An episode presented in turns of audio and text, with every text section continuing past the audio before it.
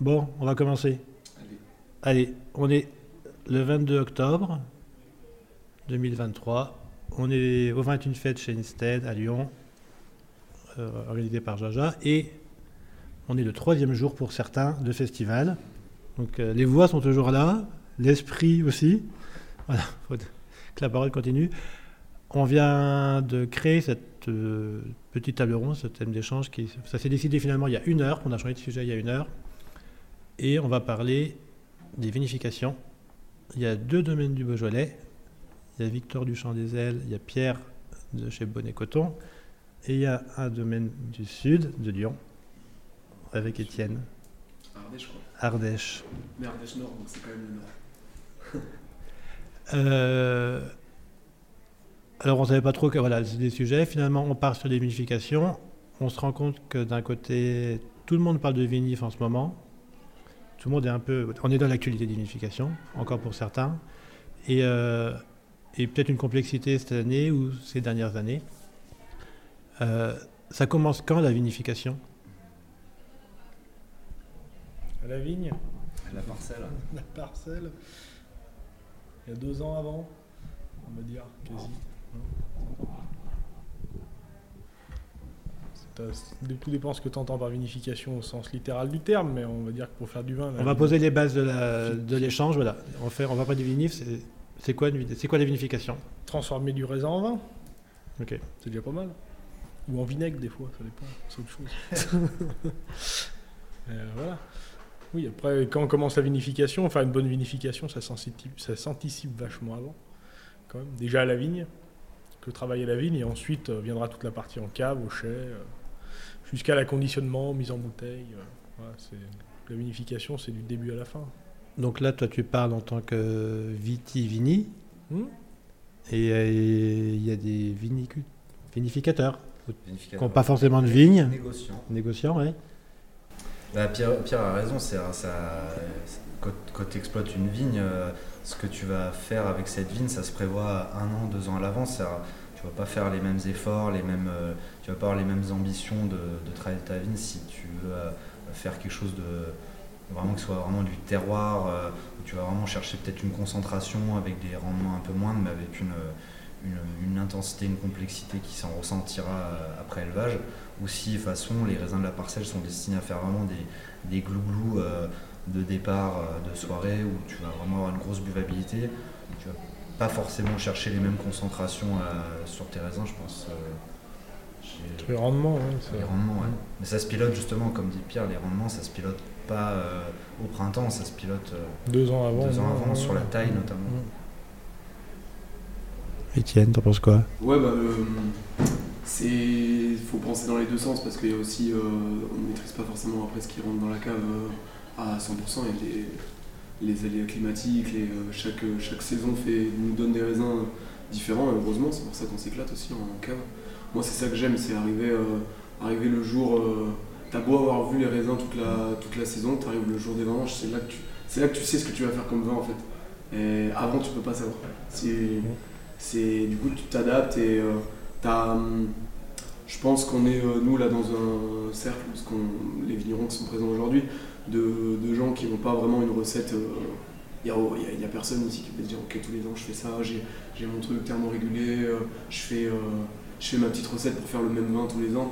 C'est plutôt, euh, tu vois les, raisins qui, tes raisins qui rentrent. Évidemment, tu suis une conduite selon les cuvées, selon ce que tu as envie de faire et ce que tu aimes. Mais euh, ça, ça va tout être déterminé quand tu vas, quand tu vas goûter ton raisin. Tu vas dire, ok, bah ça, il faut que je fasse ça avec parce que c'est ce qui va le mieux rendre. Dans le respect du terroir, dans le respect de, de, ce que tu de ce que es capable de faire en cave en fonction du matériel que tu as. Donc, euh, ouais, non, c'est. C'est du, c'est à la fois euh, très long, ça met très longtemps euh, où tu peux anticiper, et à la fois euh, tout peut changer vraiment au dernier moment. C'est ce qui est assez, enfin moi c'est ce qui m'éclate un peu en cave. Ce que dit Étienne est assez fondamental parce que c'est vrai que ceux qui ont vraiment une idée hyper précise de ce qu'ils veulent faire et qui arrivent, bah, généralement ça fait entrer beaucoup de technologies, beaucoup d'équipements pour arriver à, quelle que soit la matière première avec laquelle tu arrives à la cave, bah, tu as tout les- l'attirail technologique, notamment tu as, parlé, t'as parlé justement de thermovinif, euh, ça c'est typiquement le genre de process qui permet d'uniformiser euh, la matière première avec laquelle tu travailles. Donc la qui- thermovinif, la thermovinif, la cryo-extraction. La cryo-extraction, Plein de trucs. j'en passe des meilleurs. Beaucoup de méthodes de vinification qui sont assez carbonées en fait, hein, parce que c'est Ouais. pour, monter Mm. des, pour monter des vins à 80 degrés et les refroidir euh, en l'espace de quelques minutes à température ambiante, ça nécessite des, des dépenses énergétiques, euh, électriques et, et puis des outils qui sont pas du tout euh, euh, qui qui sont qui s'adressent à des, des grosses maisons du vin, des grosses coopératives, mais qui du coup euh, permettent de faire comme il disait, tu as une idée du vin, il n'y a pas de surprise, euh, euh, tu sais que chaque année tu as ta gamme, euh, tu fais euh, l'identique chaque année, mais ça c'est à grand renfort de technologie et ça reflète pas vraiment, euh, le- ça reflète d'ailleurs jamais en fait le millésime quoi et ses complexités. Mm. Parce que ce que en, en filigrane, euh, dans ce que tu racontais, moi je, notre expérience de cette année avec Mathilde, euh, ma femme, c'est euh, Oui, donc je précise qu'on est quatre hommes à table, pendant que les masculin. euh, trois compagnes Travail. travaillent, font goûter les vins. Voilà. C'est vrai que nous, euh, bah, l'année dernière, euh, on avait fait euh, 5000 bouteilles, ce qui était déjà un gros cap pour nous. Cette année, on en fait 10 000 et on est allé euh, chercher des raisins euh, chez un même viticulteur qui, avec qui on travaille en tandem euh, fin. Et c'est vrai que en fait, c'est ce qu'on allait faire des raisins, la manière dont on allait les traiter, pour faire écho à ce que disait Étienne, ça s'est décidé dans la voiture avec les deux tonnes de raisins dans le coffre. C'est vraiment, en fait, il faut les voir euh, une fois ramassés, l'état sanitaire, euh, est-ce que y a les, les- les rafles sont mûres, pas mûres, est-ce qu'il y a, il y a un ratio où euh, il y a beaucoup de raisins et pas trop de rafles, ou beaucoup de rafles, pas trop de... Et là, tu orientes vraiment les, les petits détails subtils de la fin se décident vraiment dans les dernières heures. Quoi. Et ça, c'est pour nous, c'était notre gro- grosse leçon de cette année, parce qu'on avait plein d'idées en tête, et en fait, euh, tu décides ça une fois que tu les as dans le coffre et que tu rentres chez toi. Quoi. Ouais.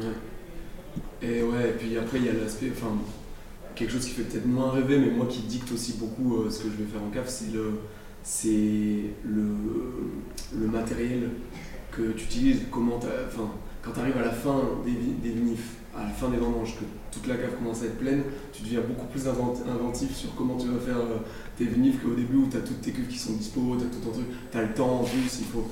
Après, euh, moins tu as le temps et plus tu, euh, plus tu vas essayer des choses. Moi, c'est souvent comme ça que je fais, que je me retrouve à faire des trucs qui m'inspirent après parce que je me dis, euh, t'es sous la pression. Quoi. Et c'est vraiment, ça, ça définit aussi, ça va définir aussi un millésime. Euh, euh, Ah, c'est du, spontané, quoi. Comment on dit, on fait de la fermentation spontanée parce que c'est des levures indigènes qui fermentent, qui dégradent le sucre et qui fait de l'alcool, mais aussi c'est du spontané dans le sens où, comme tu dis, euh, c'est de la réflexion permanente et il y a un moment où tu t'attends à faire ça et d'un coup tu te dis, ah bah non, tiens, on fait comme ça, ça réagit comme ça, tu t'adaptes. Et après, tu prends les leçons des millésimes d'avant. Et à la fin de chaque millésime, c'est toujours là où tu te dis, j'aurais dû faire comme ça. C'est toujours à la fin où tu te dis, ah, si j'avais su. Et en fait, tu sais jamais. Donc, tu es tout le temps dans l'appréhension. On dit, tiens, oui, on va essayer de prendre une longueur d'avance. On l'a pas. Et c'est à la fin où tu, tu réfléchis sur le millésime. Nous, tous les ans, à la fin du carnet, on a un carnet de vinif, on marque, euh, on aurait dû faire ça, ça, ça, ça. Tu notes. L'année d'après, tu t'adaptes, par exemple, sur du matériel. Toi, tu dis, tiens, ça serait bien d'avoir ça ou ça. Mais après, sur de la vinif, tu peux te donner des, des lignes de conduite en vinif que tu n'auras pas d'une année sur l'autre, de toute façon. Et puis, tu as beau essayer de t'adapter, tu seras toujours en retard, entre guillemets. Le- L'anticipation, il faut déjà avoir un gros, gros paquet de vinif en stock dans la tête et euh, d'expérience pour te dire, allez, là, on va faire ça, ça va marcher. Mais en fait, au final, à chaque fois, à la fin, tu te dis, ah, si j'avais fait ça, si j'avais ramassé plus tôt, si j'avais fait ci, ça. Enfin, le moins de paramètres change, c'est ça qui est bien. Mais euh, voilà, on peut, comme on dit, lisser les vins et faire euh, toujours la même soupe, plus ou moins. Mais aussi, euh, ce qui est bien aussi dans la spontanéité, c'est que tu crées quelque chose et qui correspond à un état d'esprit, un moment, un climat, euh, tout un ensemble de choses, quoi. L'antithèse de ça, euh, ça serait par exemple, tu prends, tu prends des grandes cuvées, genre les, les roches mazet, les choses qu'on boit beaucoup quand on est plus jeune et qu'on n'a pas de fric. bah, c'est tout, tu, peux le boire aux quatre coins de la France chaque année, ce sera toujours la même chose parce que derrière, c'est à grand renfort, il faut pas perdre ça de vue, c'est à grand renfort de, de matos que ce miracle est possible. C'est que en fait, ce sera toujours standard, tu auras toujours tes repères, mais en fait, euh, c'est au, détriment de- au détriment du consommateur toujours parce que derrière, c'est des vins qui sont ultra carbonés, qui ont une empreinte écologique qui va au-delà de la vigne, qui se perpétue en cave. C'est-à-dire que déjà, le mode, de, le mode de conduite de la vigne est peut-être déjà pas respectueux en soi. Et en fait, euh, cet état d'esprit trouve son prolongement à la cave avec des modes de vinification qui demandent des dépenses énergétiques incroyables pour euh, ce qu'on a dit, la cryo. La ouais, cryo- cryo-extraction, On donc du froid, ou la thermovinification avec du chaud. Et ce qu'il faut pas perdre de vue, c'est quand on fait des vins euh, spontanés, avec des levures euh, dites spontanées, c'est qu'en fait, euh, même une carrière bien remplie de vignerons, tu n'auras jamais fait que du vin 40 fois dans ta vie. Quoi. Donc il faut vite apprendre de ses erreurs, il faut vite capitaliser sur les aléas, parce qu'en fait, euh, c'est qu'une fois par an. Et, et en fait, euh, il faut vraiment précieusement euh, capitaliser sur l'expérience, parce que même un vigneron qui aura commencé une carrière tôt, bah, déjà s'il en a fait 40 fois du vin dans sa vie, c'est Oui, une belle carrière. Quoi. Mhm. Mais je trouve que c'est tellement intense que quand même ça marque. Ouais. au niveau des sensations, moi il y a des trucs où, où, euh, vraiment ma mémoire, euh, bon il y a le carnet de vinif et tout, euh, je note tout, c'est pareil, mais il y a des choses dont je me rappelle pas. Mais quand tu arrives au moment où ça commence Mm. à fermenter, ce que tu vois dans ta queue, c'est vraiment tous les sens, euh, tout- tous tes sens te rappellent ce qui s'est passé les années d'avant, je trouve. Et il y a des trucs que maintenant j'ai beaucoup plus de facilité à anticiper, alors que ça fait que c'est que mon, c'était que mon quatrième millésime là.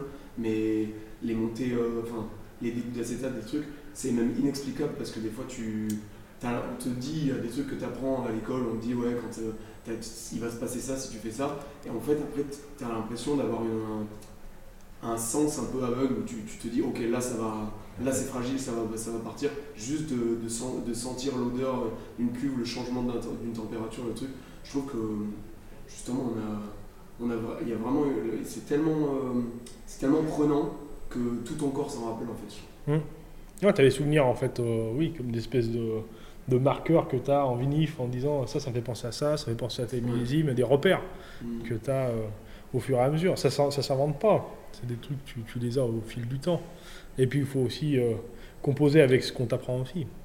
C'est bien de côtoyer d'autres vignerons et puis de discuter, d'échanger. Nous, on a, comme on disait, avec les, ceux qui font du vin nature en Beaujolais depuis longtemps, qui ont des historiques sur des millésimes plus frais que ce qu'on peut avoir maintenant.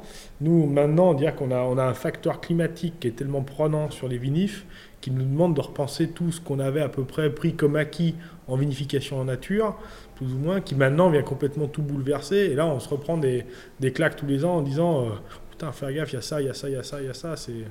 Aujourd'hui, cette année, c'est beaucoup plus d'analyse, par exemple, euh, sur des millésimes solaires et chauds, beaucoup plus de problèmes fermentaires, euh, beaucoup plus de carences dans les vignes. Enfin, il y a, beaucoup de problèmes qui se multiplient euh, liés au réchauffement climatique. Et en vinification, ça vient impacter tout. Il faut avoir beaucoup plus, je pense, d'outils avec soi euh, en termes d'observation, d'analytique et tout ça. quoi.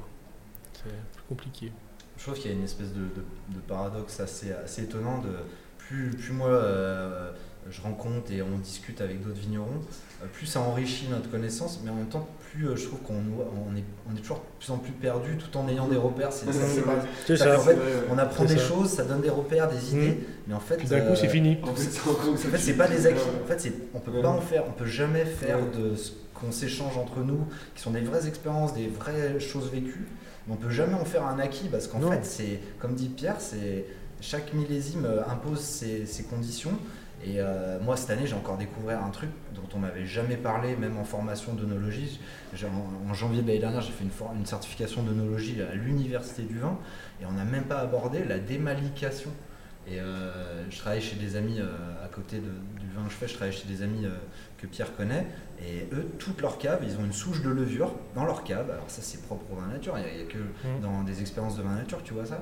Toute leur cave, sur tout leur rouge, c'est, euh, ils ont une levure qui démalique euh, leur vin. C'est-à-dire qu'il n'y a pas d'acide malique, donc la- le- leurs vins rouges ne font pas de fermentation malolactive. C'est quand même euh, un truc que j'avais jamais entendu parler. c'est ce qu'on a, nous, depuis Je sais pas- je sais 2018. pas si t'as déjà entendu Ah parler de bah, ça. nous, vois, fois. Bah, nous, depuis pourtant- 2018, on n'a plus de malo les vins. Ah ouais, Est-ce que- sur la côte de Brouilly Ouais. Est-ce qu'on est plein sud, très chaud, et on a une population de qui a complètement changé Et Chauvel expliquait dans ses bouquins à l'époque en disant euh, les schizos, schizos Saccharomyces, qui étaient plutôt dans le sud de la France.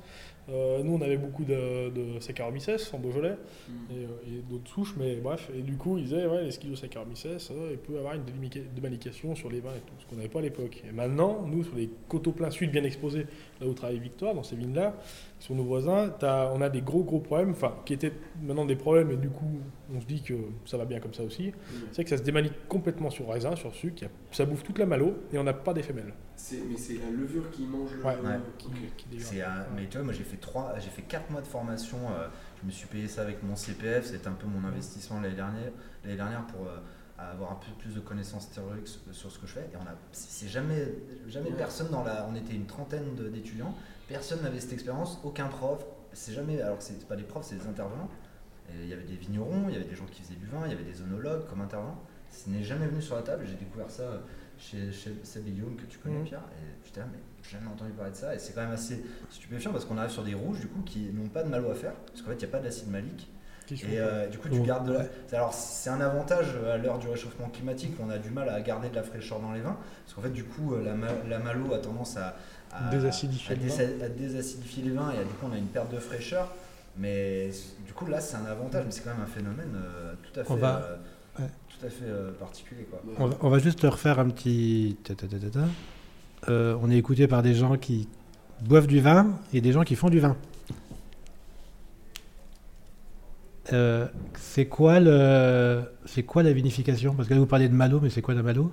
Et ça, c'est, Alors. c'est quelle étape euh, a priori? Bah, C'est une étape de la, de euh, vinification. Donc concrètement, le raisin, Pour nos amis qui Arrive, aiment, le raisin Là, arrive. tu veux qu'on fasse un schéma de. Enfin, On a, on a, on a, on a en, en trois minutes, mais juste expliquer voilà concrètement comment ça se passe. Le- pour les nuls. simple, Pour- pour les nuls, simple voilà, et- les vinifs pour les nuls, De manière voilà. idéale, Voilà. Entre guillemets. Quand tout va bien, voilà. Bah, je sais pas si vous voulez, n'importe. mais- Bah, pour, euh, pour Mais toi, tu vas faire les rouges, et puis Étienne, tu feras les blancs. Bon, bah, en rouge, par exemple, là, nous, ce qu'on utilise en, en Beaujolais, on fait de la macération carbonique. Donc, on ramasse des raisins entiers, ramassés en petites cagettes, on cherche le moins de jus possible, donc pour faire ce qu'on appelle une carbo, une unification en, en grappe entière. Donc, on met les raisins dans une cuve en béton, en- le plus intègre possible, donc des raisins de bonne qualité et de bon euh, état sanitaire. Ensuite, on sature en gaz carbonique pour éviter l'oxydation. Derrière, il y aura une fermentation qui va se lancer avec le jus qui est présent en bas de la cuve. Donc là, petit à petit, la cuve va s'inhiber en, gaz carbonique, donc du coup, il n'y aura plus d'oxygène. Et là va se passer une fermentation qui va se passer à l'intérieur de la pellicule, donc de la baie de raisin intacte et dans le jus. Donc euh, là, il y a tout un processus de levure qui dégrade le sucre pour en faire de l'alcool. On va dire ça, c'est dans le meilleur des mondes. Ensuite, tout ça va être pressé, mis en élevage, et pendant l'élevage, on a les bactéries qui vont dégrader l'acide malique en acide lactique. Donc la fermentation malolactique. Et euh, donc ce qu'on expliquait tout à l'heure, c'est que ce- avec les levures qui démaliquent, c'est-à-dire qu'on n'a pas ce phénomène de fermentation malolactique, c'est qu'on a déjà mangé tout l'acide malique avant la fermentation malolactique. C'est-à-dire que les bactéries qui arrivent ensuite normalement et qui travaillent dans un deuxième temps après fermentation Mm. alcoolique n'ont en fait même n'ont plus, Plus de- rien à manger. n'ont plus rien à manger pour faire leur travail, donc bah, ce phénomène ne se passe pas et du coup le vin. Et donc, ça donne quoi? Bah, Techniquement, ou dans le goût, ou dans la texture Techniquement, tu as une désacidification du vin avec la fermentation malolactique qui se crée, parce que tu manges de l'acide malique. Et euh, ensuite, en, nous, en, en- en fermentation en, en carbo, on va avoir une, euh, beaucoup de potassium qui est créé lors de la fermentation, qui va se précipiter, se précipiter avec l'acide tartrique, qui a fait du tartre. Donc ça, c'est une autre désacidification qui se fait à l'hiver quand il fait froid. Et c'est un autre problème, c'est-à-dire que si on a une fermentation, une malo, plus après des précipitations tartriques, on peut avoir des vins qui ont déjà pas beaucoup d'acidité au départ, qu'on ont presque, enfin pas plus, mais pas beaucoup à la fin. Quoi. Mais euh, voilà, ça c'est des questions d'équilibre, euh, de, de l'analytique, il y a Donc du ça te fait concret, il y des du vins- perceptible, ça n'a Donc, ça te fait des vins qui sont moins digestes ou qui sont Non, moins. mous. Mais après là, on parle d'analytique et de, de perceptible, ce qui est complètement différent. Parce que nous, sur de l'analytique, on peut avoir des vins qui sont avec des acidités très faibles, mais en perception, tu es sur des trucs très tendus. Donc en fait, il y a d'autres choses qui apportent de la complexité, de l'acidité, de la tension dans le vin, autre que l'acidité que tu vas analyser, la malique, la tartrique, la... enfin, tout ça peut être complètement différent. Après, tu as des schémas, oui, tu as des vins sur les terroirs qui vont être complètement mous.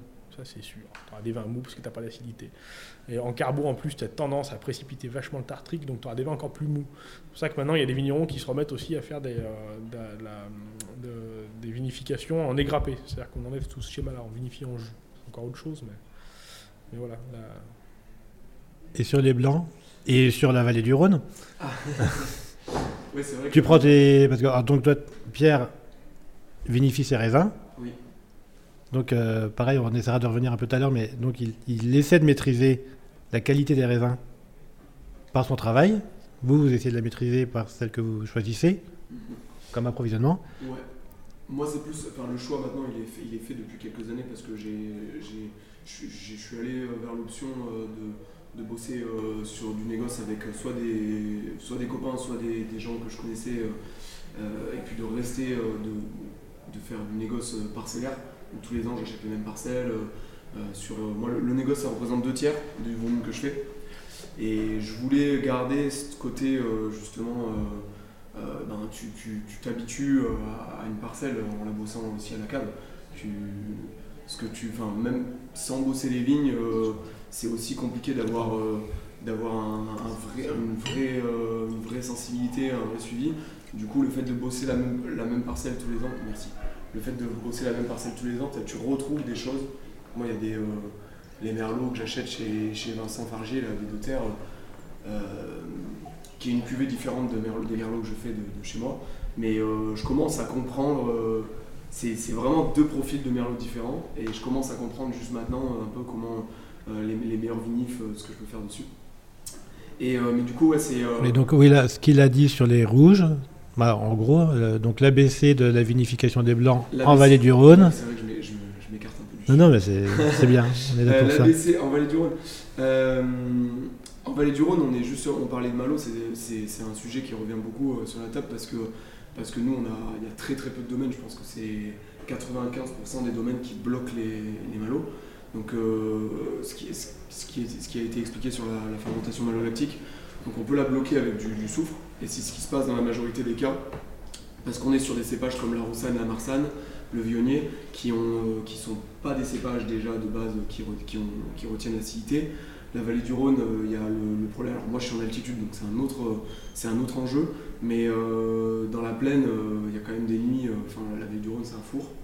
Euh, la journée, quand il fait 35 degrés, la nuit, il fait 28, 28 degrés. Donc, euh, le fait de ne pas avoir d'amplitude de température euh, entre le jour et la nuit, ça te, ça te fait baisser tes, acidités énormément. Du coup, tout le monde essaye de garder, de garder, de pas faire les malos pour garder le maximum d'acidité. Et encore une fois, on est sur deux problèmes différents qui est l'analytique et la perception. Et moi, sur mes vins qui manquent d'acidité, je, vais chercher la fraîcheur ailleurs. Je vais chercher la fraîcheur avec euh, des courtes macérations euh, grappe entière, donc l'herbacée de la rafle qui va te ramener un peu de, fraîcheur. Euh, tu peux euh, jouer aussi avec le côté un peu la, réduction minérale que tu peux choper avec des élevages sur lit qui va mine de rien t'amener une sensation un peu plus fraîche et surtout tu peux pas aller à l'encontre de, ton, de, ton, de ton vin, de ton produit. Euh, Roussanne, euh, Roussanne Marsanne, euh, bon bah c'est des vins, tu sais, d'acidité. Tu, si tu essayes de faire un, un chenin ou, euh, ou une jacquère, tu vas pas y arriver. Faut, faut que tu restes, faut que tu respectes ce raisin, tu sais que c'est comme ça, donc faut plutôt aller dans son sens. Et moi, euh, le vionnier, bah, je fais de la macération dessus et ça marche très bien sur les cépages aromatiques. En Alsace, euh, les, les Mhm. macérations de Mhm. yogourt, c'est incroyable. Le muscat, des vins qui sont moins à la mode en pressurage direct maintenant.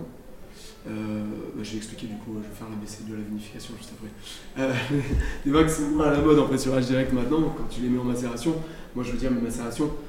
euh, dans tous les cas, la macération, tu as aussi des volatiles qui montent un peu plus, donc tu récupères de la fraîcheur avec un peu d'acidité volatile. Faut pas que ça monte trop évidemment, hein, mais, mais tu as aussi ça, tu as les tanins, les tanins qui, du, blanc qui sont, enfin moi je me rends compte de plus en plus différents des tanins du rouge, vraiment euh, sur une autre palette aromatique, mais du coup tu arrives à, avoir un vin qui est frais, avec de la buvabilité, mais qui n'est pas, euh, pas un vin blanc euh, classique quoi. Enfin classique, ouais, selon ton curseur où tu situes le, classique. Mais la vinification en blanc, classique du coup, c'est ce qu'on apprend à l'école, c'est donc tu récoltes le raisin, tu le mets dans le pressoir, tout de suite, c'est ce qui s'appelle un pressurage direct. Tu récupères euh, les jus sucrés. Euh, après, bon, il y a les étapes de sulfitage euh, si tu sulfites, mais tu récupères le jus, tu le mets, tu le fais descendre en température. Alors là encore, il y a plusieurs techniques, mais si tu veux l'opération du débourbage, c'est en fait c'est pour faire un soutirage pour enlever le plus donc les bourbes qui sont communément c'est la lie en fait mais d'un jus qui n'a pas fermenté, ce qu'on appelle le mou. Euh, et euh, vraiment à l'école on t'apprend que euh, sans débourbage tu peux pas faire un blanc de qualité. Donc ça aussi c'est pas tout à fait vrai. Mais, euh, mais voilà, classiquement tu débourbes, Gros sujet. tu tires ouais, gros sujet. Tu tires, un jus, tu tires un jus clair et après ce jus clair tu le fais fermenter. Et le blanc, on dit toujours que le rouge c'est du boulot, euh, c'est pas beaucoup de boulot à- à- au, au tout départ. Quand euh, le vin il arrive, tu as juste à le mettre en cuve, quand le raisin arrive. Le blanc c'est un peu plus de boulot tout de suite et après il n'y a plus grand chose à faire. Si tu fais, ça. Parce que effectivement, bah, quand ça fermente, ça fermente. Le problème du jus quand tu fais un pressurage direct et que tu que du jus, c'est que euh, tu as une inertie de température qui est, sur les fermentations qui est vraiment différente entre quand tu fais fermenter du jus et quand tu fais fermenter euh, du, du, raisin, du jus avec du raisin. Euh, donc le jus ça a tendance à plus monter en température et c'est là qu'il faut que tu décides si tu, euh, si tu thermorégules ou pas, si tu fais descendre un peu en température pour réguler la température. Pareil à l'école on t'apprend que tu peux pas faire des blancs sur la finesse si tu fermentes au-dessus de 20 degrés. Moi je suis vraiment team, je contrôle jamais la température sur les vins. Le seul moment où j'utilise mon groupe de froid, c'est sur les rares débourbages que je fais.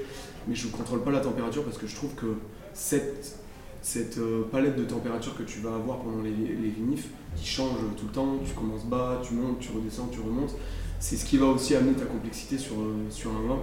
Et c'est tes levures qui bossent en fait. Il y a des levures qui bossent, elles vont, elles vont charbonner, elles vont faire monter la température. Il y a d'autres levures qui vont prendre le relais. La passation entre une levure et une autre, ça va faire redescendre la température parce que ça va travailler un peu moins fort. Et en fait, c'est tout ça qui va t'amener, euh, qui va t'amener une certaine complexité. Si tu gères ta température, tu favorises un type de levure parce que les levures, euh, elles ont toutes euh, leurs leur spécificités. Il y en a qui préfèrent, qui préfèrent bosser à froid, il y en a qui préfèrent, préfèrent à chaud. Mais du coup, si tu, fais une seule température tout le long de, ton, de ta fermentation, tu vas avoir quelque chose de plutôt homogène. Et enfin, c'est pas forcément ce qu'on cherche. Moi, c'est pas ce que je cherche sur les blancs euh, en pressurage direct. Et après, le débourbage, ce que je disais, bon, ben, t'as as plein de manières. Euh, euh, sur les rouges, on fait pas de débourbage. De débourbage, ça se passe très bien. C'est si tu veux faire un vin très clair, bon, en plus, pour faire un vrai débourbage, il faut mettre des enzymes pour faire tomber le, vraiment le, le débourbage, ça amène quoi ou ça retire quoi ou ça apporte quoi? Et eh ben, ça retire euh, des matières euh, solides en fait, les matières les plus lourdes. Donc euh, dedans, il y a, tout. Hein. Il y a plein de trucs qui sont en fait pas, qui sont pas, forcément qui, qui, qui, sont plein d'intérêt pour, pour, plein de choses. Et du coup, il faut choisir si tu fais. Moi, sur les débourbages que je fais, je fais des débourbages légers. Et après, il y a des choses où je fais pas du tout de débourbage, je fais du pressurage direct et je fais pas de débourbage. Et je, je, fais une, technique un peu de brigand, c'est l'écumage. Je sais pas si vous. Oui, euh, le. Je fais fermenter, et en fait, quand ça fermente, les, vraiment le plus lourd, euh, pas, le plus lourd, le plus. Euh, enfin, le, la, fermentation, quand elle bombarde, ça va faire remonter un peu des choses, du coup, les, les, composés un peu lourds. Et du coup, avec une passoire, j'enlève ce qu'il y a sur le dessus de la cuve. Quand, ça sent, quand ça sent pas bon. Parce qu'il y a des fois où ça sent bon et du coup, je le laisse. Mais c'est vraiment, on parlait d'adaptation et tout, c'est encore, ça dépend des millésimes. Tu as, des millésimes où tu vas avoir, euh, pareil, tu as des vendanges un peu moins saines, euh, n'as pas forcément les mêmes choses dans tes bourgs, dans tes lits. C'est vrai que là je trouve que ouais, tu touches du doigt deux points assez, assez névralgiques quand tu fais du vin nature qui, sont, euh, qui sortent vraiment des, de la théorie qu'on t'apprend quand tu fais des études d'onologie, c'est ouais, effectivement le contrôle des températures sur les blancs, parce que sur les rouges, moins ce problème-là. Et effectivement, la, doctrine, euh, le mantra qui revient toujours, c'est de dire euh, les, blancs, euh, plus ça fermente doucement et lentement.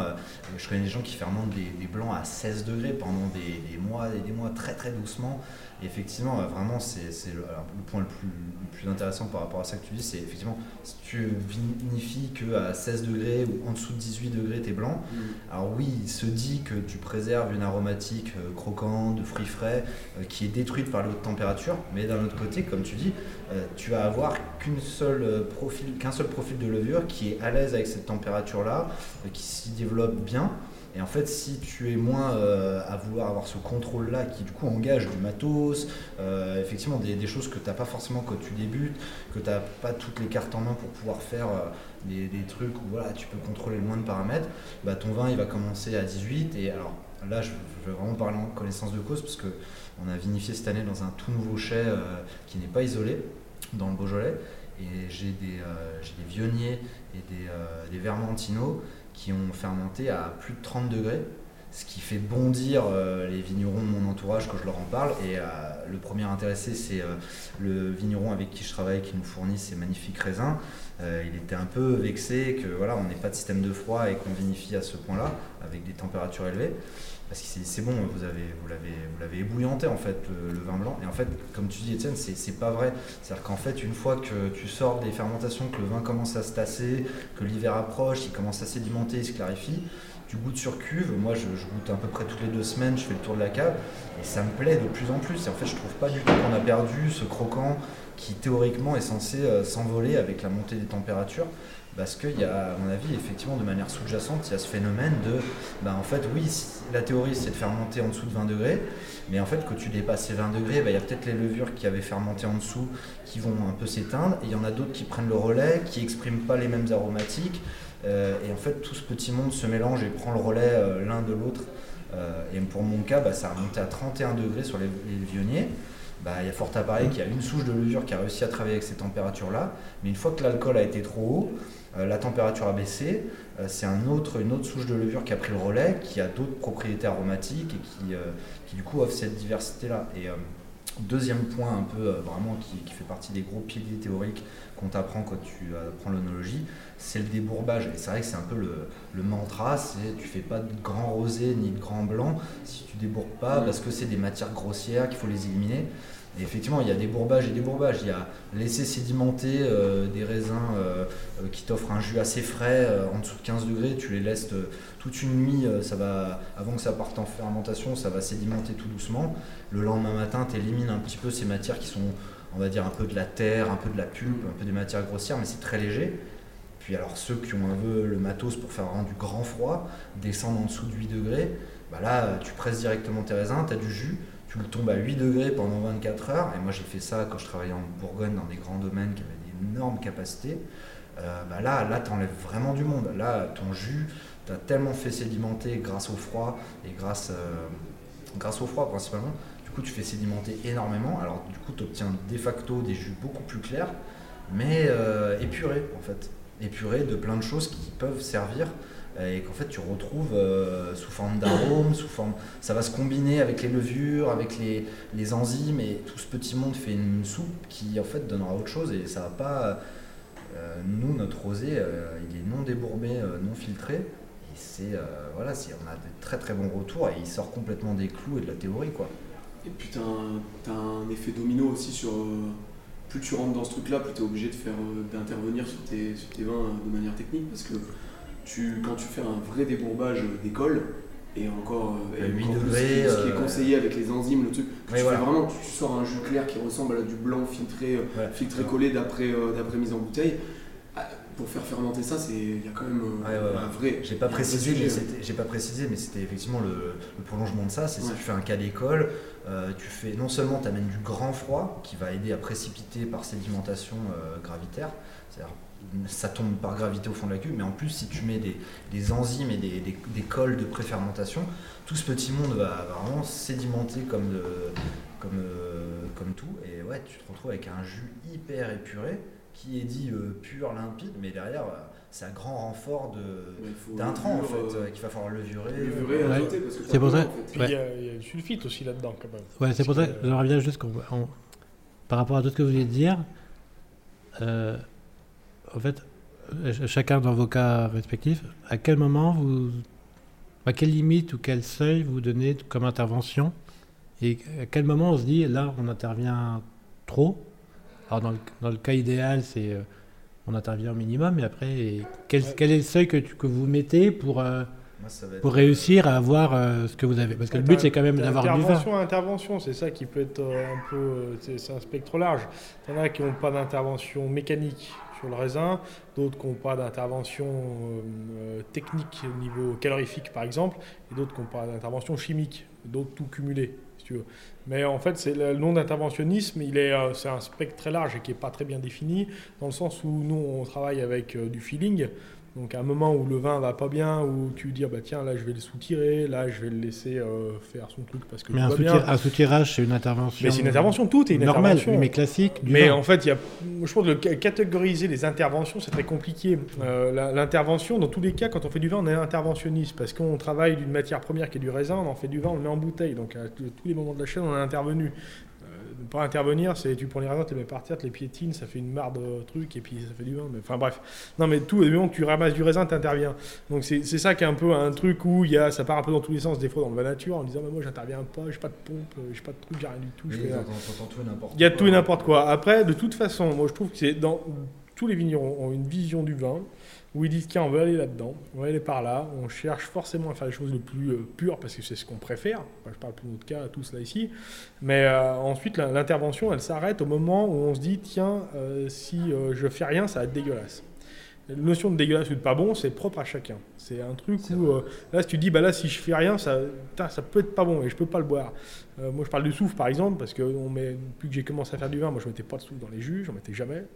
Et il y a un moment, en 2018, par exemple, où on a foutu 40 hectos à la poubelle parce que c'était euh, imbuvable. 40 hectos. Ouais, c'est parti en volatile, mais violent, violent. Là, quand tu mets 40 hectos à la poubelle, tu as, perdu une grosse partie de ton chiffre Et donc, juste pour revenir sur cette- cet épisode, c'est-à-dire que t'as- c'est parti comme ça parce que vous n'avez pas voulu intervenir. Voilà, parce que je dis non, je été- pas, t'as je été jusqu'au pas de bout, souffle, voilà. Je veux aller jusqu'au machin, ça va se faire, ça va se faire, ça va se faire. C'est quoi, En- grosse volate euh, grosse- Volatile, grosse volatile énorme, euh, mais un truc imbuvable quoi. Et en Pour fait, les- Pour les non-initiés, euh, 40 hectos, c'est 5000 bouteilles. ouais, c'est beaucoup. Ouais, ouais, c'est Donc en fait, si tu veux, il y a au bout d'un moment, tu te dis bon, euh, le côté je mets pas de soufre, euh, c'est bien. Mais au bout d'un moment, quand le vin il va pas bien, quand il y a un problème, parce que 2018 c'était, on dirait le début pour nous des années solaires et merdiques. euh, en fait, il y a des techniques qu'on n'a pas, euh, qu'on pas mis en place à l'époque et que maintenant on met en place. Et euh, du coup, en fait, en se disant on suffit de pas, tant que tout va bien. Si ça commence à aller très mal, faut faire quelque chose. Parce qu'on n'a pas envie de vendre des trucs complètement soit vinaigrés, soit complètement pétés. Mais euh, ça, c'est de l'appréciation personnelle. Il y en a qui ont une tolérance à plein de choses qui sont variables. Moi, je dis, voilà, à partir de certains moments, le vin, il va partir dans cette direction-là. J'ai pas envie qu'il y aille. Je vais, voilà, je vais mettre très peu. On met des on- quand on intervient, on met un tout petit peu de sulfite. On le met sur les bouteilles, on le dit, on l'explique pourquoi, comment. C'est rare, hein, c'est une cuvée ou deux par an, ce qui est euh, déjà énorme quand c'est pas zéro tout le temps d'habitude. Mais voilà, ça arrive. L'intervention, nous, elle se limite à mettre un petit peu de soufre. Après, euh, l'intervention en disant, ouais, je branche une pompe pour mettre la cuve de là à là, c'est une intervention aussi. Tiens, à ce moment-là, je vais soutirer parce que, ou je vais débourber parce que le vin en pleine réduction, ça va pas. On a des arômes qui sont pas très bons. Il faut qu'il prenne un peu l'air. Tac, je vais le changer de cuve, je lui fais prendre un peu l'air. Ça va mieux tout de suite après. Ça, c'est une intervention qui est aucun impact sur la qualité du vin, on va dire, euh, sanitaire. Il n'y a pas de produit, il n'y a rien. Là, on a juste fait prendre l'air au vin. Mais pour certains, c'est une intervention. Enfin, Effectivement, tu trouveras toujours, euh, tu trouveras toujours des gens pour être un peu des ayatollahs du, du Mm. non-interventionniste qui t'a qui t'a qui t'a énoncé des, des- des trucs complètement aberrants. euh, et c'est vrai que le, bah, le sulfite, c'est un peu le truc névralgique. euh, moi, ça fait, moi, j'ai fait cinq régions viticoles et j'en ai croisé vraiment des, des ayatollahs euh, pour moi du vin nature qui, pour eux, à partir du moment où tu mets un gramme de sulfite, euh, t'en es plus. Ce qui est quand même, enfin, il faut quand gramme, même rappeler le gramme de la honte. le Ouais, gramme de la honte. la Mais ce qui est, moi, je trouve ridicule dans le sens où si le gramme dans la honte, t'as as évité 2 grammes de volatile. Il y a un moment donné, pas grave. euh, il y a un moment donné, comme je dis souvent euh, avec des amis qu'on a en commun, euh, je dis, il y a un moment donné, il faut pas faire passer des vessies pour des lanternes. On peut pas dire, oui, c'est du vin nature, machin. Oui, mais ça sent le, enfin, c'est, ouais, non, mais c'est, enfin, c'est du vinaigre ou c'est, ça sent le, ça sent vraiment pas bon.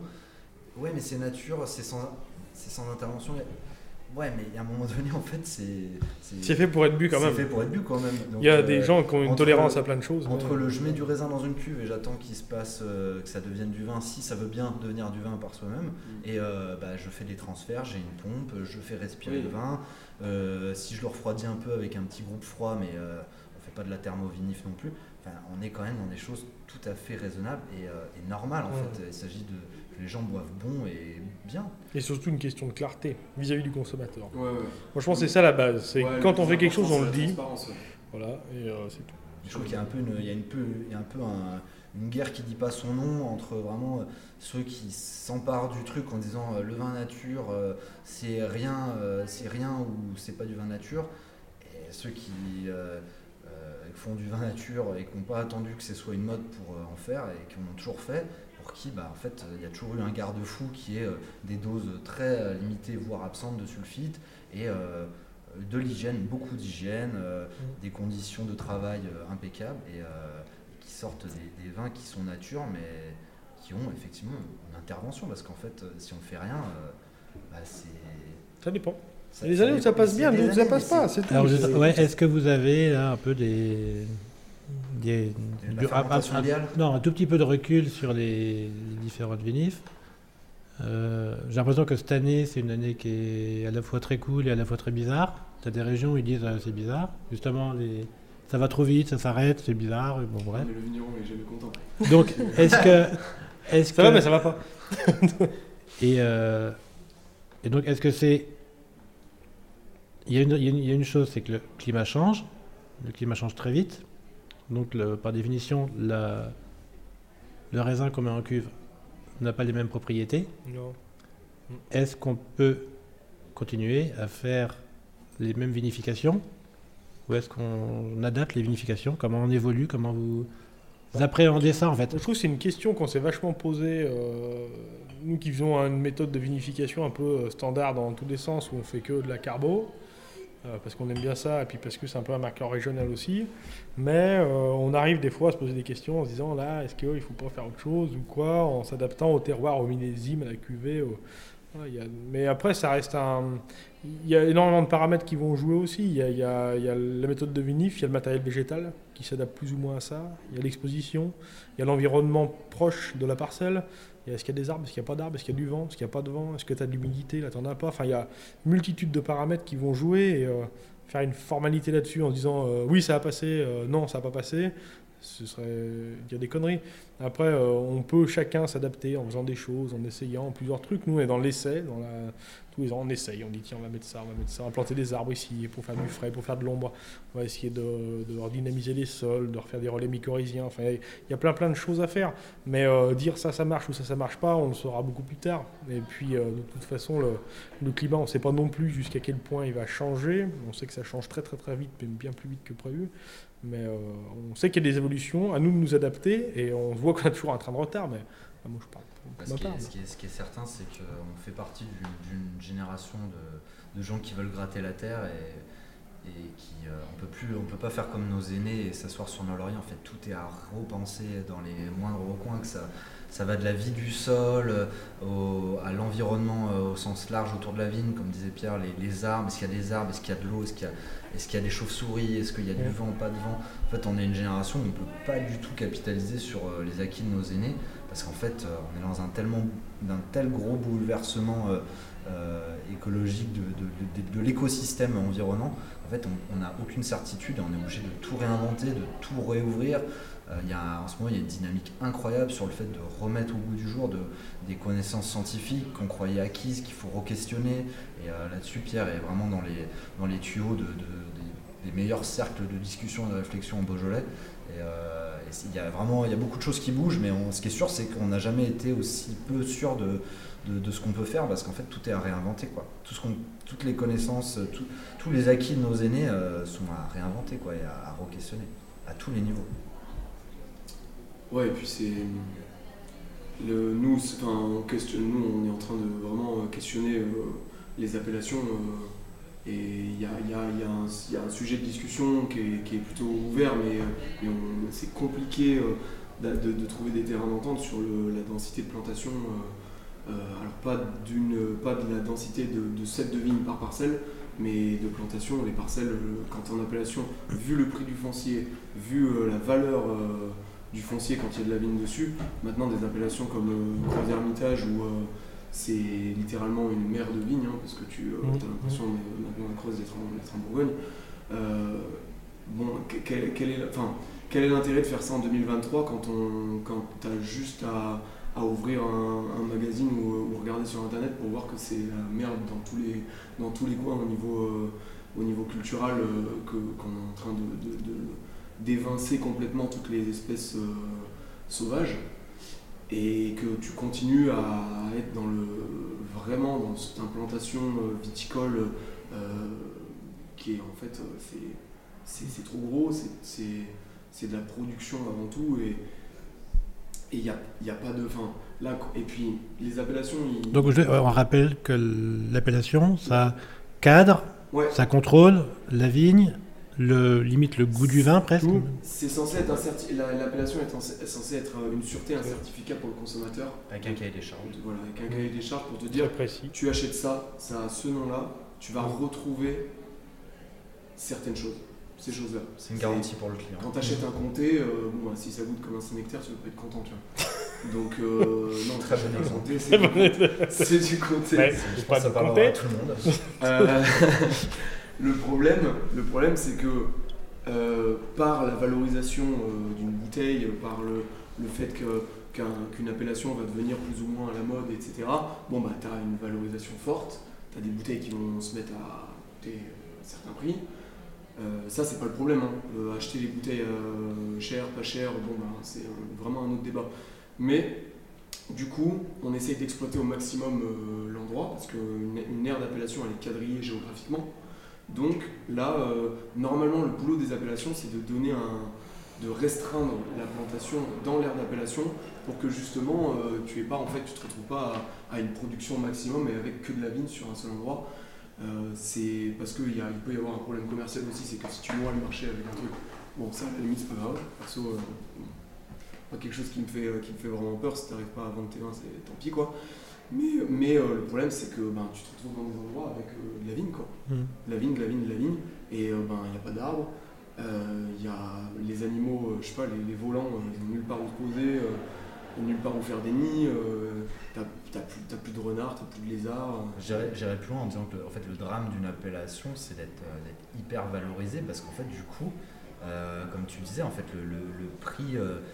je prends, bah, moi, j'ai côtoyé euh, Châteauneuf-du-Pape tu vas à Châteauneuf-du-Pape, il n'y a pas une seule vigne en jachère. C'est-à-dire, ils arrachent, ils replantent. Mhm. Enfin, c'est au rang de vigne près. S'il y a un rang de vigne, ils se disent bon, il y a trop de manquants. Ils vont même pas gommer toute la parcelle et se dire bon, on va, on va replanter à 2 mètres avec euh, la possibilité de, de mettre en place des, des pratiques culturales euh, plus respectueuses. Non, on va rester sur ce mode d'encépagement très dense parce qu'en fait, euh, un rang de vigne, ça vaut plus de 50 000 euros. Et, euh, et en fait, du coup, tu n'as aucun espace pour la biodiversité parce que le- le- le- la pression euh, financière sur le millésime, euh, sur l'appellation, est trop forte en fait pour laisser euh, le loisir place, euh, et l'envie aux vignerons de dire ah ben, on va laisser un espace, on va faire une mare, on va mettre des Mm. nichoirs à chauve-souris ou je ne sais quoi. En fait non, parce qu'en fait à la place du nichoir on aurait, mu- on aurait pu mettre trois pieds de vigne. Et en fait à la place de trois pieds de vigne, ça fait trois pieds de vigne, ça fait trois bouteilles à 150 euros.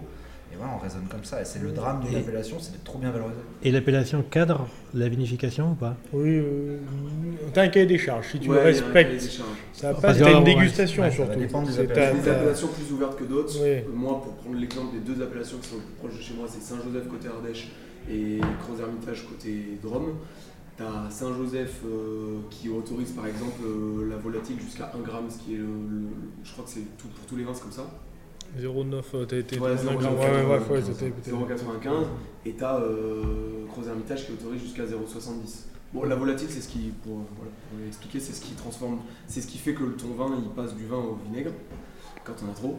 Mais euh, il y a un truc aussi de dire quand tu bosses euh, de manière euh, comme nous on bosse, bon, bah, t'as forcément, comme tu protèges pas tes vins avec des, des antioxydants euh, euh, exogènes qui est le, le soufre, le sulfite, tu as forcément un peu de volatile. Mais bon, euh, Qui t'essayes reste de tolérable.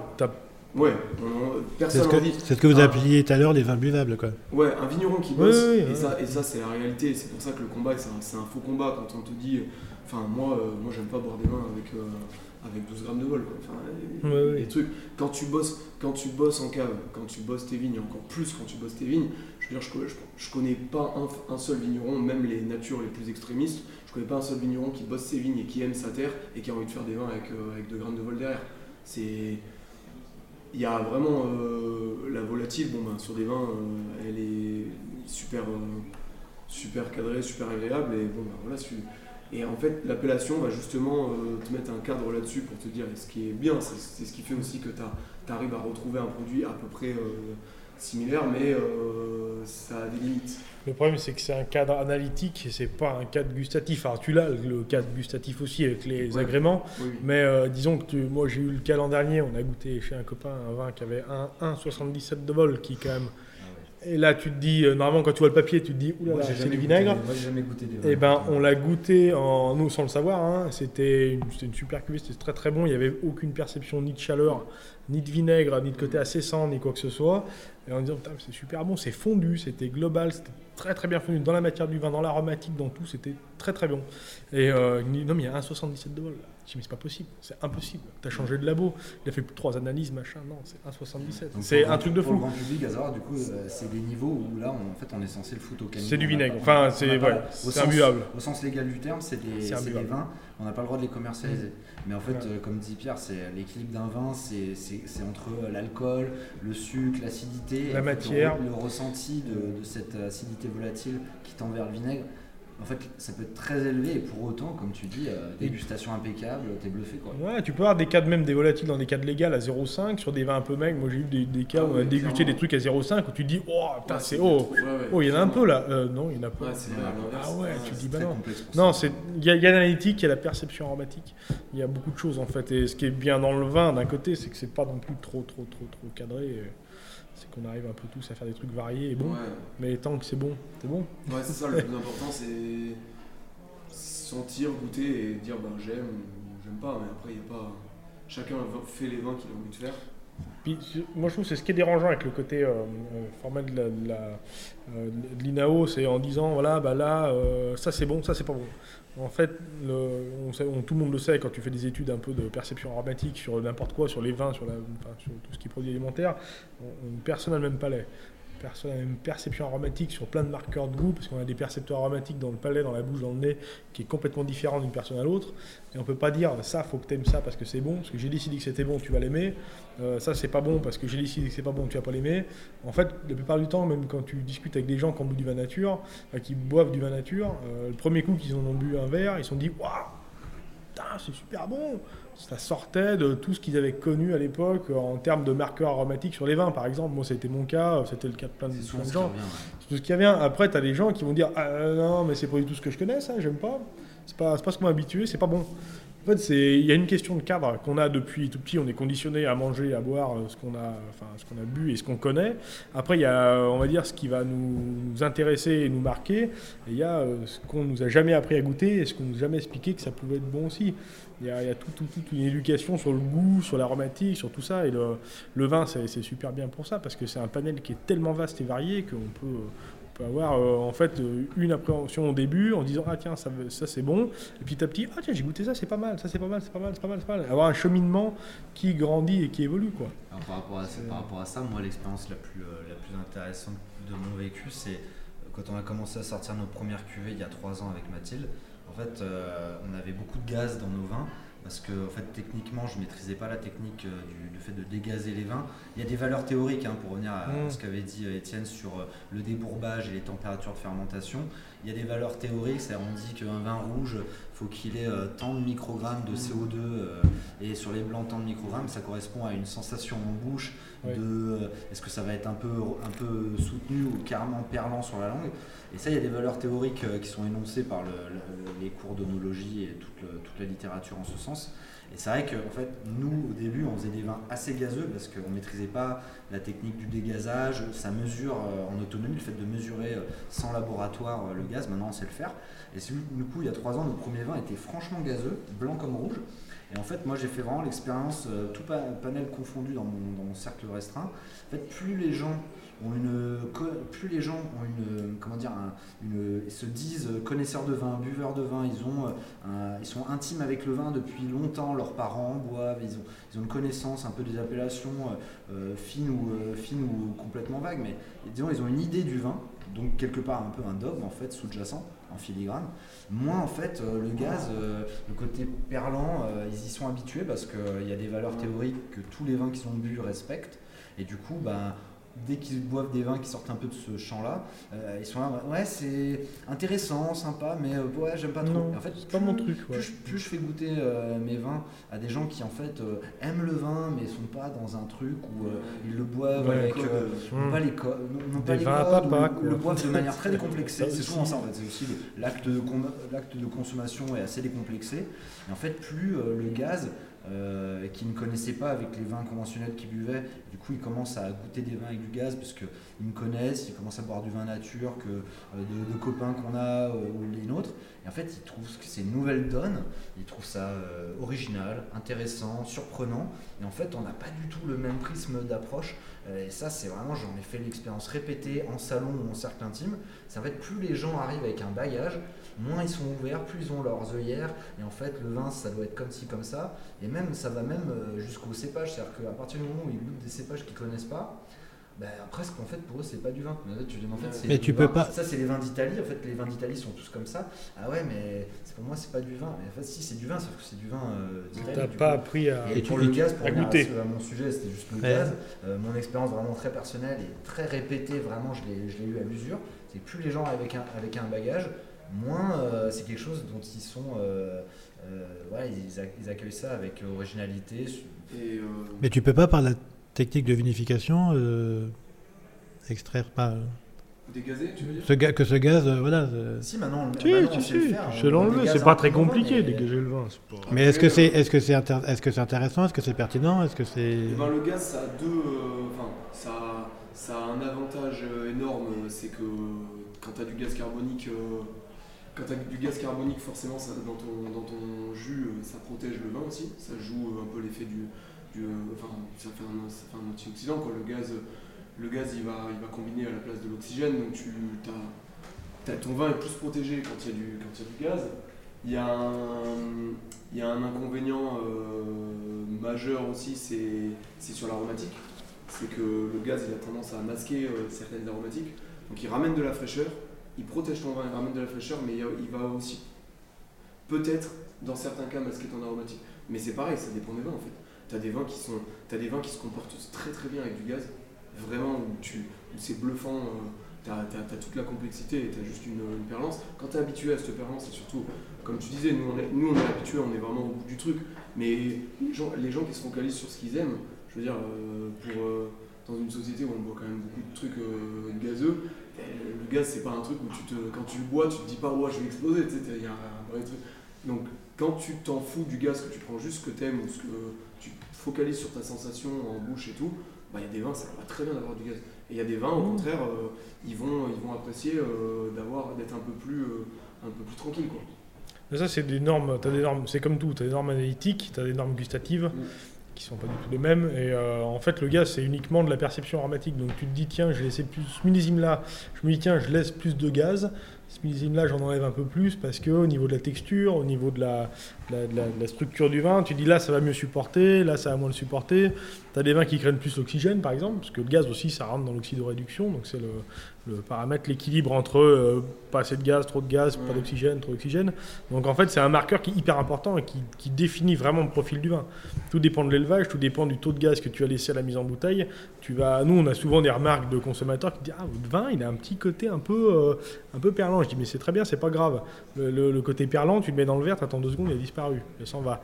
Euh, au contraire, un vin qui a plus ce côté perlant, qui est justement passé de l'autre côté, dans le côté trop oxydé, tu dis Ah, et là, il a pris un petit pet. Là, c'est trop tard. Un vin, tu le ramènes pas. Quoi. Un vin qui, est- qui a pris de l'oxygène, il a pris trop d'oxygène, c'est fini. Oui, c'est le, le gaz, ça peut, nous on s'en sert comme protecteur, mais en fait le- l'équilibre parfait de la gestion du gaz est très compliqué.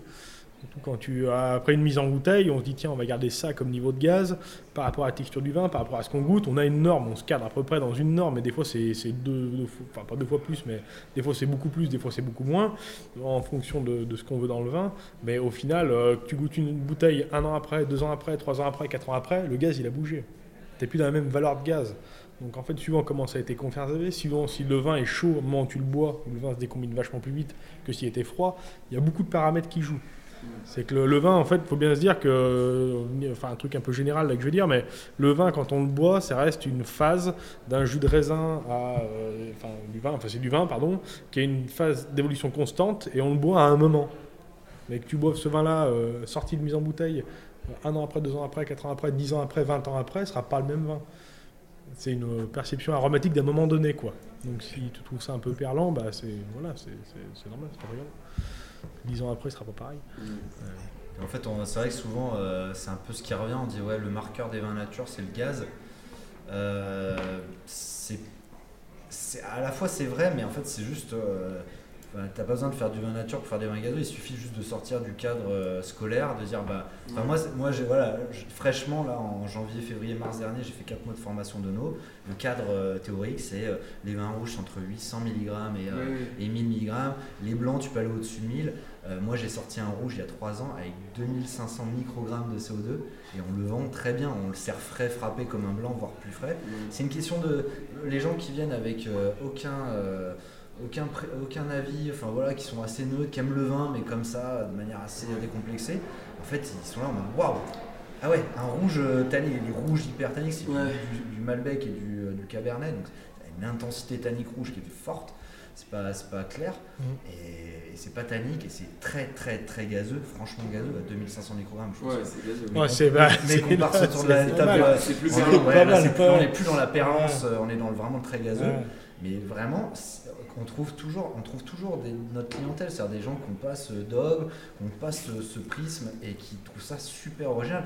Même des restaurants à Lyon, des cavistes euh, euh, qui ont compris qu'il fallait pas le servir à, à 15 degrés comme un rouge, Bah, il fallait le servir frappé à 8 degrés, que c'était un autre truc, euh, tu le vends autrement. En fait, c'est ça la beauté du, du vin nature et des vins qui sortent un peu de l'appellation. C'est juste qu'il y, a il y a plein de choses qui existent Ouais.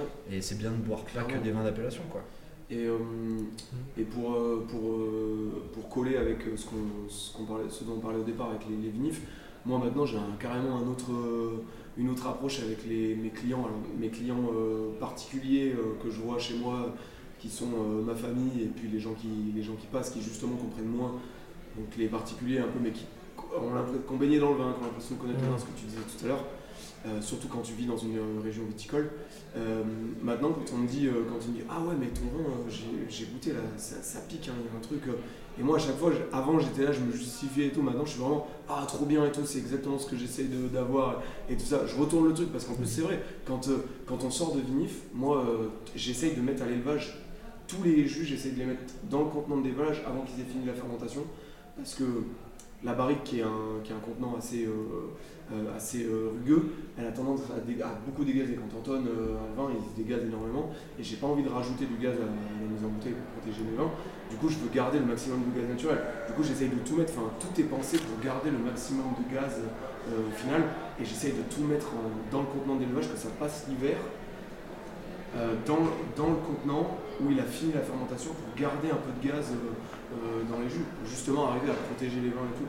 Après, tu peux pas tout avoir, tu peux pas faire un vin euh, euh, hyper tranquille, euh, sans soufre, euh, sans machin, si, euh, enfin, et que ce soit euh, nickel. Le gaz, c'est un, un allié euh, de malade pour nous. Et, et moi, la mise en bouteille, je préfère avoir trop de gaz, ce que tu disais, le gaz, c'est après, quand t'as plus de gaz, c'est irréversible. Sauf si tu te dis, ben, je vais friter, euh, tu mets un frit inox, c'est euh, un bout un bout d'inox euh, du coup euh, poreux que tu branches à une bouteille de gaz, tu le mets dans ta cuve et et t'en- et t'envoies la, la sauce et tu gazes tes vins.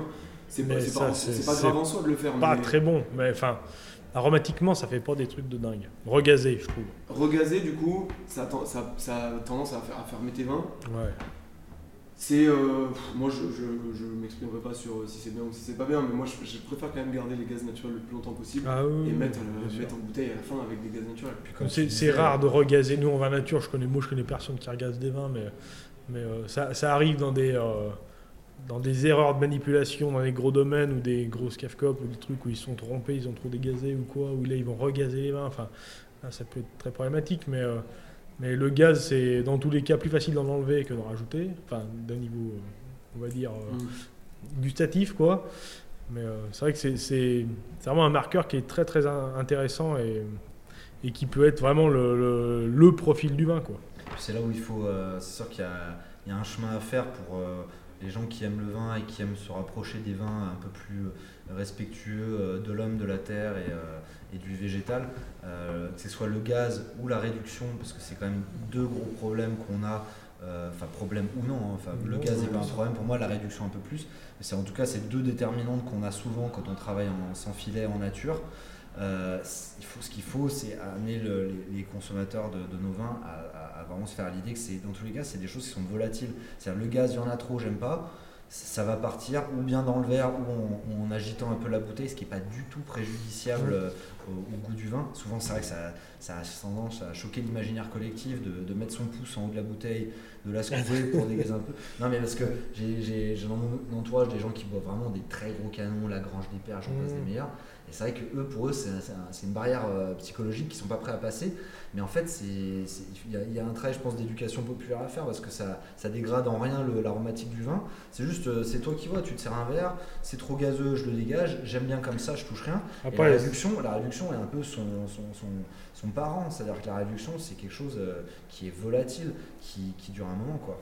Et qui ensuite, euh, voilà, s'il y en a trop, euh, on carafe, ou alors on ouvre la bouteille une heure euh, avant de le- la boire, ou alors on boit, on boit pas tout de suite son verre, on le secoue un peu, et c'est des choses qui, qui sont, euh, qui sont volatiles, quoi. Donc pas de quoi en faire une pendule, quoi.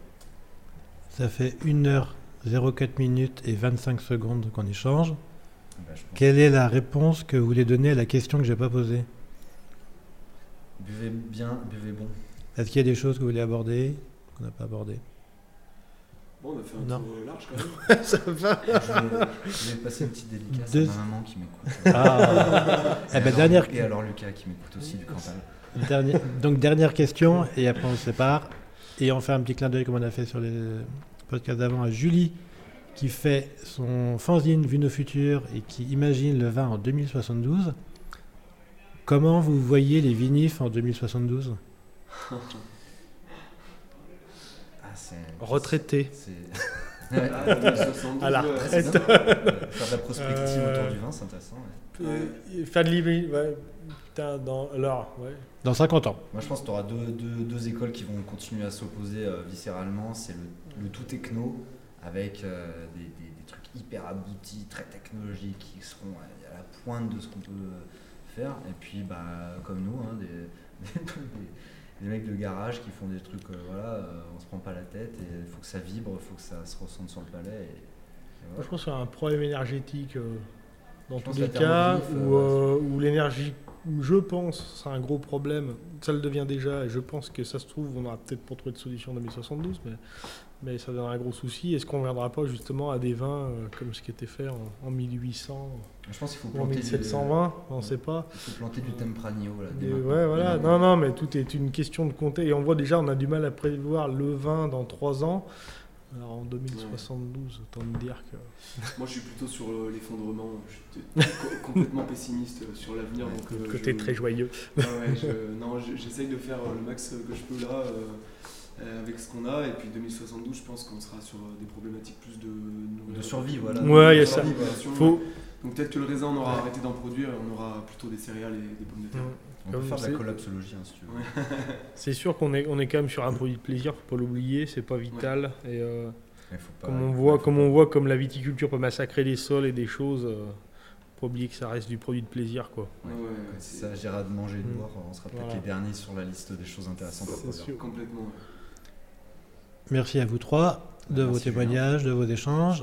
On Merci remercie Antoine et Chloé de Jaja qui ont Mmh. organisé ce festival. Antoine de Instead qui nous a Ouais, permis de faire ces deux tables rondes dans cette Mmh. brocante. Cette belle brocante, euh, voilà, très sympathique et plutôt calme par rapport à la salle d'à côté. Donc maintenant, on retourne dans le bruit euh, des goulots, Boire quelques canons. boire quelques canons. Merci à vous. Salut. Salut, merci.